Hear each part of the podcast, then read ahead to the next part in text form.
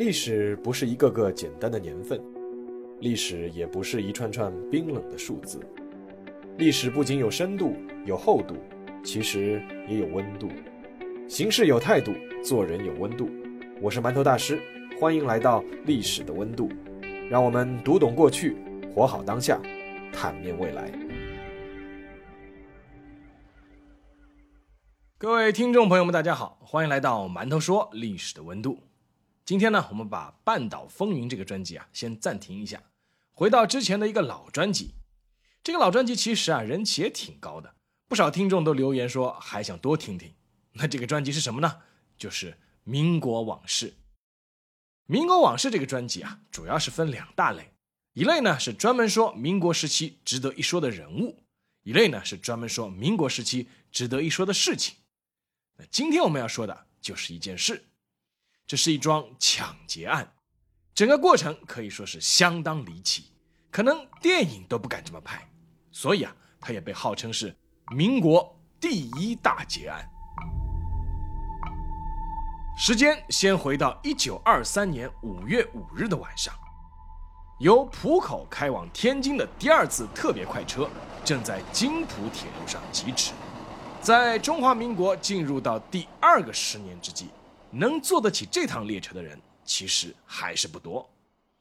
这趟列车是当时交通总长吴玉麟花重金从美国订购而来，车厢为全钢打造，外面漆着蓝漆，俗称蓝钢皮。在当时整个远东地区，这样的列车只有一列。车好，自然票也就贵。一九二四年，四川文学家吴虞从北京到上海去看望女儿。曾搭乘过一段津浦线上的这类列车，连火车票在内，一共在火车上是花费了四十九块大洋。四十九块大洋在当时是什么概念呢？在当时的北京，一块大洋可以订半个月的牛奶，或买两斤鲜羊肉，或者买二十斤大米。由此可见，当时能坐这列火车的都是些什么人？让我们再回到一九二三年五月五日晚的这列蓝钢皮。蓝钢皮分为一、二、三等车厢，一等车厢由一间间的软卧构成，能买得起一等车厢车票的多半是外国人，当然也有一些非常有钱的中国生意人。那一晚蓝漆皮的一等车厢里，有美国总务司安迪生的代表鲍玉，法国公使馆参赞茹安等外国政要人士。他们是来参加中国关税会议的，而另一群外国人，比如中国远东金融商业报的记者亨莱、大陆报的记者李白斯，还有美国密勒氏评论报的主笔鲍威尔等新闻界人士，他们是为了到山东境内采访而来。这位密勒氏评论报的主笔鲍威尔在中国已经待了八年，很自然获得了一个称号，那就是“中国通”。作为一位媒体界人士。鲍威尔一直保持着一个良好的习惯，那就是到哪里都喜欢记上一笔。也正是得益于他的这个习惯，我们后人才能够完整知道后面发生的所有故事。那天晚上，鲍威尔正在一等车厢里和同居的法国人贝律比聊天。他告诉法国人，火车现在刚刚进入了山东境内，目前呢还处于三省交界处，是土匪的天堂。他说。我们现在正处在土匪窝呢，在一阵哈哈大笑之后，鲍威尔和贝吕比洗漱完毕，在凌晨两点左右昏昏睡去。凌晨两点五十分左右，伴随着一阵尖锐的金属摩擦声，整列列车发生了剧烈的震动和颠簸。鲍威尔从梦中惊醒，赶紧掏出了手枪。有一群中国人拿着枪闯进了一等车厢。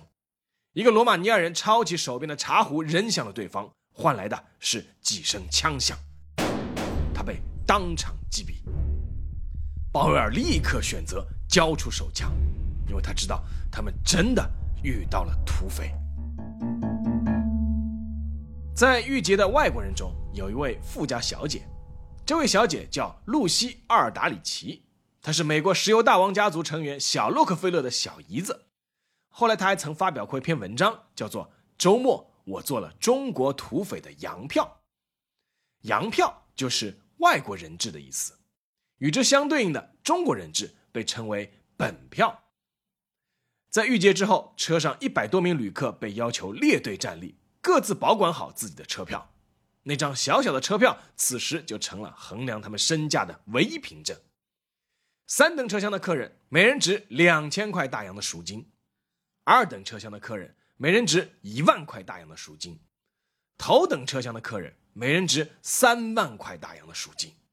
那车票丢了怎么办？没关系，就一律按头等车厢的赎金计算。而这三档赎金都是针对中国人的，至于洋人，不分你几等车厢，统一价格，一人五万块大洋。人质们在铁道边待了半个多小时以后，土匪们完成了车厢的洗劫工作。一名年轻的土匪下令上山。那座山名叫抱犊固，啊，固就是孟良崮的固。抱犊固在易县、临沂、费县、藤县四县的交界处，高约八百米，是周围七十多座山峰中最高的一座。抱犊固的固顶很平坦，有良田四百余亩。当初呢，为了耕种这些田地，需要耕牛，耕牛上不去，农民只能抱着小牛犊上谷，养大以后再使用，所以就得名抱犊谷。这时候啊，天色已经微亮，露西小姐这才看清了土匪的人数，大概是有一千五百人左右，很多都拿着旧式的日制枪械。那个下令上山的年轻土匪身边大概围绕着三百个左右的随从。露西后来才知道，那个人就是所有土匪的头目，他的名字叫孙美瑶。孙美瑶，山东北庄镇白庄村人，生于一八九八年。孙美瑶的胞兄孙美珠联合各地方武装和各省的饥民，共七八千人，在抱犊固扎寨，成了土匪。一九二二年，在一次与官军围剿的交战中，哥哥孙美珠被杀，弟弟孙美瑶。继任为总司令，劫持蓝钢皮是孙美瑶蓄谋已久的行动。他们早早就挖开了临城那段的津浦线铁轨，然后埋伏在铁路两旁，安静的等候远东唯一一列超豪华列车的出轨。只是和美国人鲍威尔想的有所不同的是，孙美瑶组织的这次抢劫还不只是一般的抢劫。孙美瑶的土匪队伍有一个响亮的称号，那就是。山东建国自治军，所以他们抢劫的目的还不仅仅是为了钱。蓝钢皮被劫持的消息很快就传了出去，第一时间做出强烈反应的不是北洋政府，而是外国政府。一开始，各国政府是乱作一团，以为这次劫持事件是又一次义和团事件的上演。等到搞清楚来龙去脉之后，五月七日到八日。英、美、法、意、比五国公使连续向北洋政府提出最严厉的抗议，提出下列四点要求：第一，列国共同质问凌晨事件责任；第二，现日放回被绑架人员；第三，保证今后金浦路安全，必要时外国联军可以采取应急手段；第四，自五月九日起三日之内责成释放所有人质。不然，每过二十四小时，则加赔偿金若干。在各国使节中最兴奋的国家是日本。事件发生的当天，日本的四艘驱逐舰就开到了天津港，日本水兵们登岸游行，抗议外国人员被劫持。但是在这次劫持事件中，其实连一个日本人质都没有。在日本人的撺掇下，英国表示已对自己的中国驻军下达了动员令。美国国防部长也向国务卿建议出兵中国。面对如此巨大的压力，北洋政府抛开了其他一切事务，把所有精力放到了这桩大劫案上。当时的山东督军田中玉派出两万大军包围了抱犊固，随时准备剿灭孙美瑶的山东建国自治军。千钧一发之际，田中玉的部队收到了绑匪传出的一封信。那封信就是被劫持的美国记者鲍威尔写的。信里说，建国自救军的首领命令我们给你写这封信，要求你命令你的部队立刻停止射击，否则土匪就要杀死所有的外国人质和中国人质。这是土匪得知鲍威尔是记者以后让他写的这封信，而鲍威尔答应写的条件就是先要将被绑乘客中的妇女和儿童全部释放。在鲍威尔的信发出之后，土匪信守诺言，释放了全部妇女和儿童，包括前面提到的露西小姐。其实不仅如此，根据赵燕写的《晚清之后是民国》一书考证，当时的土匪还放了另外一些人质，这些人质包括有和孙中山组织有联系的，曾参加过海州暴动和亳州暴动的，家里不足四十亩地的，有衣物百工技业的，一家人如果同时被掳的，只留一个，有父的不留子，有兄的不留弟，有夫的不留妻。孙美瑶似乎在用行动说明，他们这群土匪和一般的土匪不同。同时，他还在释放不想鱼死网破的信号。在完成一批释放之后，土匪手中总共还有二十个洋票和三十个本票。一位叫李所罗门的洋票曾经在后来的记述中这样描写到达暴徒故事的情况：他写道，头十二个小时里，我们都只穿的衣衫、内衣或者睡衣。等到了首座堡垒时，匪徒们才发回给我们自己的衣物。总之，我们与匪徒几乎没有分别，像是一个模子里倒出来的。匪徒的穿着有一部分是他们从火车上偷来的，其余则是他们自己的。有些匪徒有四五件中式外套以及一些我们的衣物，他们个个有手表、珠表等东西。新来到这儿的匪兵大多是衣衫不整，但是武器装备齐全精良。鲍威尔的信引起了各国政府的一致担心，他们纷纷施压北洋政府，为了保证人质安全，不许使用武力。那么不能打怎么办？那就只能派人开始和谈了。五月十五日，政府和土匪的第一次正式谈判开始了。官方派出的代表规格很高，山东督军田中玉和山东省长熊秉琦。而绑匪方面派出的代表叫周天松，周天松带来了绑匪的条件三点：第一，政府军解除包围，撤回原防；第二，收编匪军为一旅，以孙美瑶为旅长；第三，补充军火。等到这些条件提出以后，孙美瑶这次劫持的目的才完全浮出水面。一九二三年，孙美瑶的队伍在官军的连年围剿之下。已经陷入了弹尽粮绝的境地，所以他们策划了这次震惊中外的凌晨火车大劫案，目的绝不仅仅是为了求财，更是为了自保，就是要求被招安。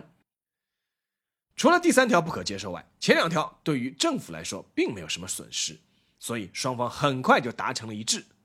但是双方要签字的时候，土匪方面要求外国人和邹县、藤县。义县三县的士绅一同签字，担保官方履行条约。原来孙美瑶还是信不过政府。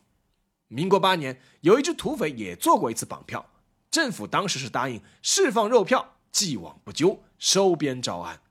但是释放人质之后，十七个土匪全部被杀。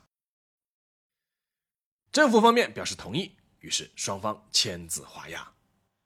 眼看谈判就要成功了。在山东督镇的交通总长吴玉林随即往北京拍了封电报，表示自己是义愤填膺，自告奋勇，愿意入山当人质，交换洋票，提前释放。这一义举让在北京的政府官员们是感动不已。时任民国大总统的黎元洪立刻发电嘉奖，一干官员是接连发电劝阻吴玉林不要投井救人。其实啊，吴玉林到了山东之后。每天都在打麻将，没有过问过任何事情，就等着谈判达成后发出那封电报，然后就载誉回京了。但是吴玉林的如意算盘却落空了。五月十六日，山东督军田中玉下令政府军是解除包围，并任命孙美瑶为招抚司令，希望开始释放人质。但是孙美瑶当着官方代表的面撕碎了委任令，表示。不承认之前签订的条约，官军先要全部撤退，然后他召集山中的领袖举行会议，再提出正式的条件。土匪变卦了。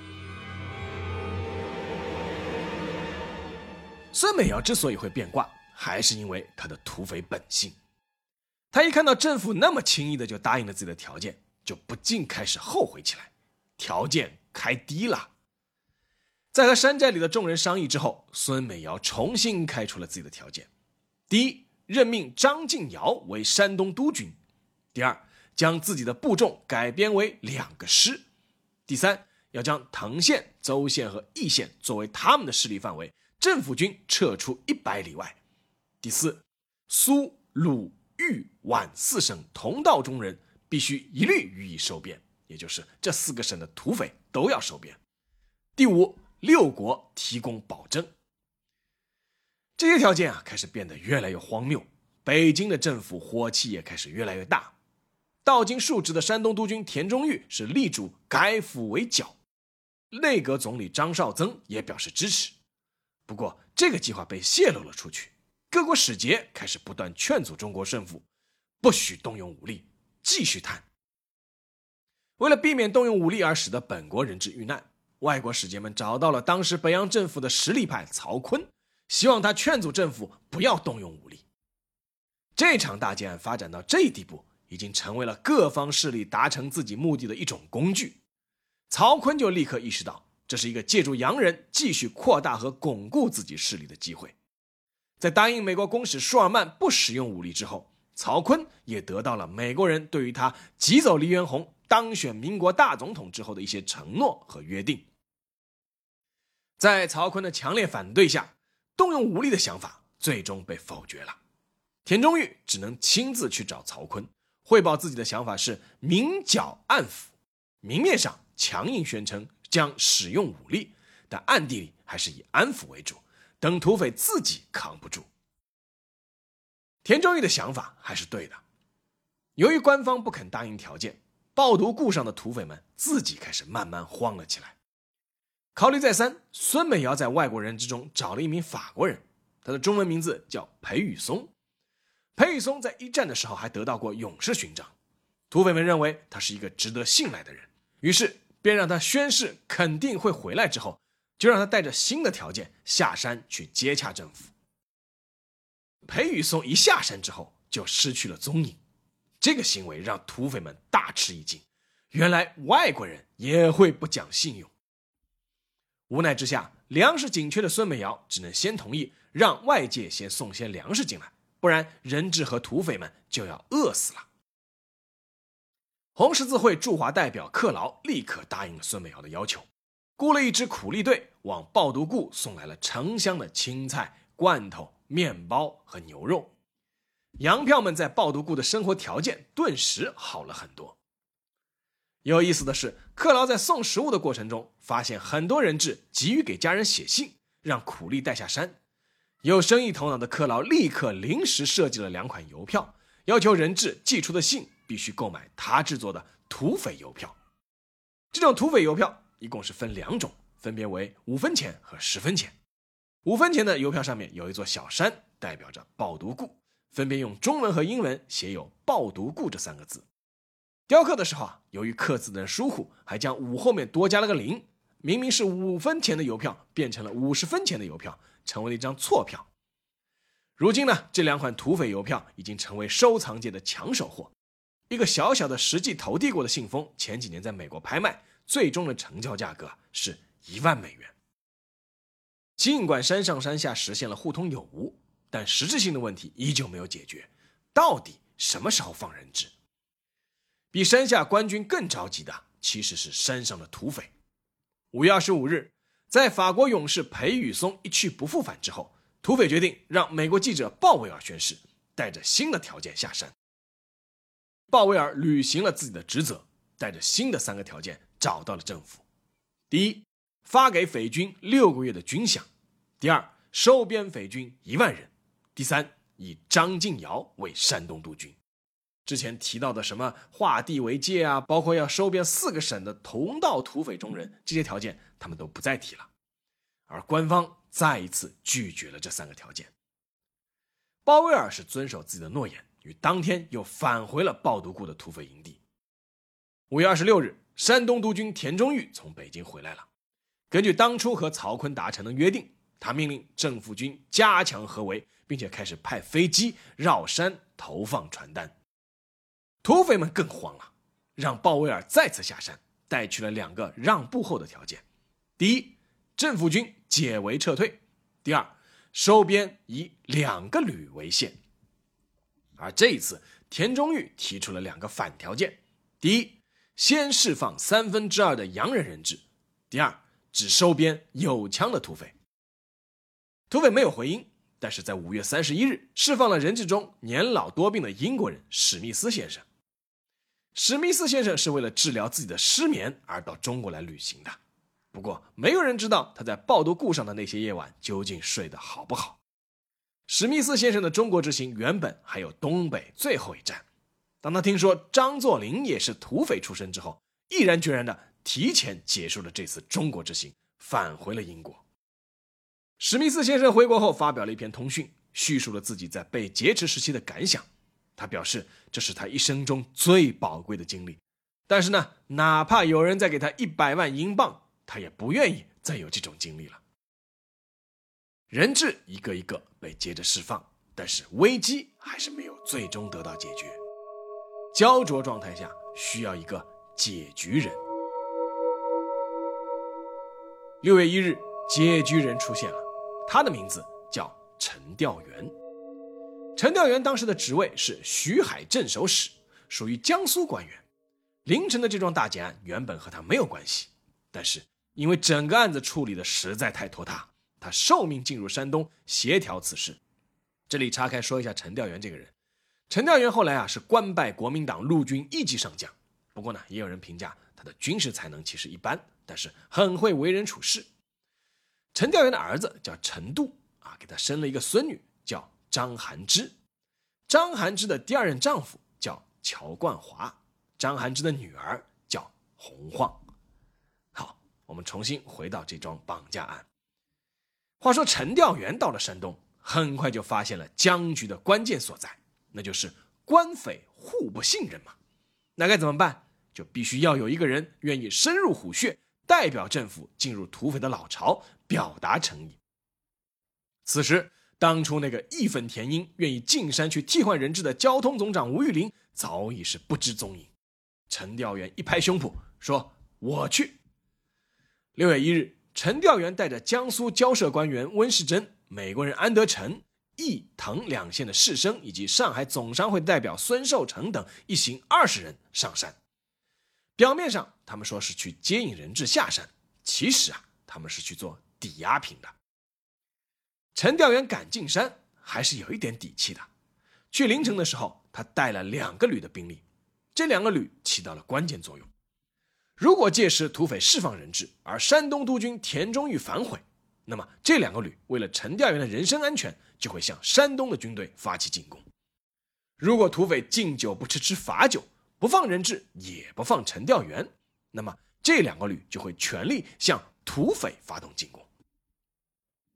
在武力保障之下，原本就和各路土匪很熟悉的陈调元上山之后啊，展现出了非凡的手腕。他和土匪们大碗喝酒，大块吃肉，就像是自家人一样。他先是取得了孙美瑶的信任。有一次喝酒，孙美瑶双眼红肿，陈调元忙问为何。孙美瑶说自己这几天一直在熬夜办事。陈调元当即就拿出一副名贵的墨镜送给孙美瑶，表示作为一寨之主。一定要好好保重自己的身体啊！然后呢，陈调元也让土匪们放下了戒备。他当时自己带了两个全副武装的贴身卫兵上山。孙美瑶的族叔叫孙桂枝啊，后来啊被证明孙桂枝其实真正的幕后指使，孙美瑶对他是言听计从。那这个孙桂枝就对陈调元陪笑着说：“我们这里岗哨众多，啊，绝不会出什么事。也请您啊带来的几位弟兄最好别出去。”以免发生误会，陈调元是心领神会，二话不说，当即命令卫兵将所有的武器卸下，交给孙桂芝。陈调元还和一同前来的各方士绅打理好了关系。他一进山就拿出一本日记本，请一起来的所有人都签名。理由是什么呢？就是大家一起上山来办这种尴尬事情，可以说算是患难之交了，不妨都留个纪念，大家今后啊都好做朋友。可以互相照应。陈调元上山的时候啊，他还带来一件大礼，两千套正规军的军装，这让土匪们心里是非常开心。再加上陈调元一路协调，土匪很快就答应了当初政府提出的两个条件，然后开始分批释放人质。一九二三年六月十二日，最后一批八名外国人质被释放，至此，所有的人质都已经被释放。孙美瑶随后陪同陈调元检验所有土匪，实数三千人，有枪的不到一千两百人。土匪无论男女老幼，一律给予免死证。有不愿入伍的，准其缴械遣散，个人财物准许他带回家。一场历时三十七天、轰动中外的凌城大劫案，就此画上句号。但是，故事还没有结束，你们不想知道一下孙美瑶的结局吗？根据当初的约定，六月二十七日，孙美瑶和他的手下如愿被招安，编为山东新编第十一旅。孙美瑶任旅长。二十五岁的孙美瑶干了一票惊动世界的大案，最终还全身而退，自然是春风得意。但他不知道自己已经陷入了北洋军阀直系和皖系的纷争漩涡。凌晨大劫案使得原本属于皖系的山东督军田中玉被迫辞职，直系干将郑士琦接任，而孙美瑶等土匪崇拜的张敬尧。却是皖系的，而且是当时曹锟手下第一干将吴佩孚的死对头。身处风口浪尖，年轻的孙美瑶还颇为高调，在完成了几次剿匪任务后，认为自己已经是成功洗白，又开始暴露了一些土匪习气，比如剿匪获得的枪支，小部分上缴，大部分自己就私存起来。孙美瑶不知道，从曹锟到吴佩孚，他们都只是在。等待时机而已。一九二三年十二月十九日，新任的兖州镇守使张培荣亲自打电话给孙美瑶，邀请孙美瑶带上旅里的高级军官们到枣庄中心煤矿俱乐部玩耍，顺便调解孙美瑶部与驻枣庄的吴可章团之间的矛盾。什么事呢？吴可章曾经举报孙美瑶扣枪不缴，孙美瑶甩给他一句话，说：“我就是要造反，怎么样？”为了给自己找几棵大树，孙美瑶啊被招安后，曾经拜张培荣为师。那自己老师邀请，自然是要去的。他兴冲冲的带上一队护卫，外加几只心爱的鹌鹑，就去赴宴了。因为他和张培荣啊都喜欢斗鹌鹑。到了中兴煤矿俱乐部之后，孙美瑶被张培荣的副官单独带到正厅，一进门，一把石灰粉撒了上来，然后孙美瑶被人按在墙上，剥去军装。推到了俱乐部门口，一刀斩首。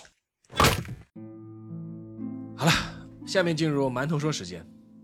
一九二五年，鲁迅先生在他的《灯下漫笔》中还专门提到过孙美瑶和他策划的凌城大劫案。他当时是这么写的：西洋人初入中国时被称为蛮夷，自不免个个粗恶，但是现在则时机已至。到了我们将曾经献于北魏、献于金、献于元、献于清的盛宴来献给他们的时候了。出则汽车，行则保护，随遇秦道，然而通行自由的；虽或被劫，然而必得赔偿的。孙美瑶掳去他们，站在军前，还使官兵不敢开火。鲁迅的这篇文章全文啊，其实和孙美瑶并没有太大的关系。但当时孙美瑶的行为在中国民间还是得到过颇多赞誉的，一度啊被称为叫义匪，甚至还被提拔到过与帝国主义做斗争的革命团体这个高度。那为什么会得到这样的评价呢？主要可能还是因为啊，孙美瑶当时是杀了杨大人的威风。只是啊，孙美瑶和他的兄弟们的所作所为和革命其实是没有任何关系的，他们劫持人质的目的。也是为了自己能被招安而已，这就是一次彻头彻尾标准的绑架和抢劫。唯一和其他绑架不太一样的是，土匪们对人质的待遇还是相当不错的，但这待遇其实只是对洋人的。孙美瑶他们对本国人质的态度要差很多。从这个道理上说，鲁迅其实也没有说错。一九四一年珍珠港事件爆发，日本向美国宣战。当时在上海公共租界的那位《密勒市评论报》的记者鲍威尔又被日本兵抓捕，投入了提篮桥监狱。在监狱的牢房里，鲍威尔惊奇地发现，同处一屋的英国人居然也是当年凌晨火车大劫案的人质之一。鲍威尔后来在他的回忆录里面写道：“当这两位山东土匪的前俘虏此时此刻重逢于斯，禁不住紧紧拥抱在一起，异口同声地喊道：‘我喜欢中国土匪，不喜欢日本流氓。’哎，不知已成为游魂的孙美瑶，若看到这句评价，会。”作何感想？好了，今天的节目就到这里，让我们下期再见。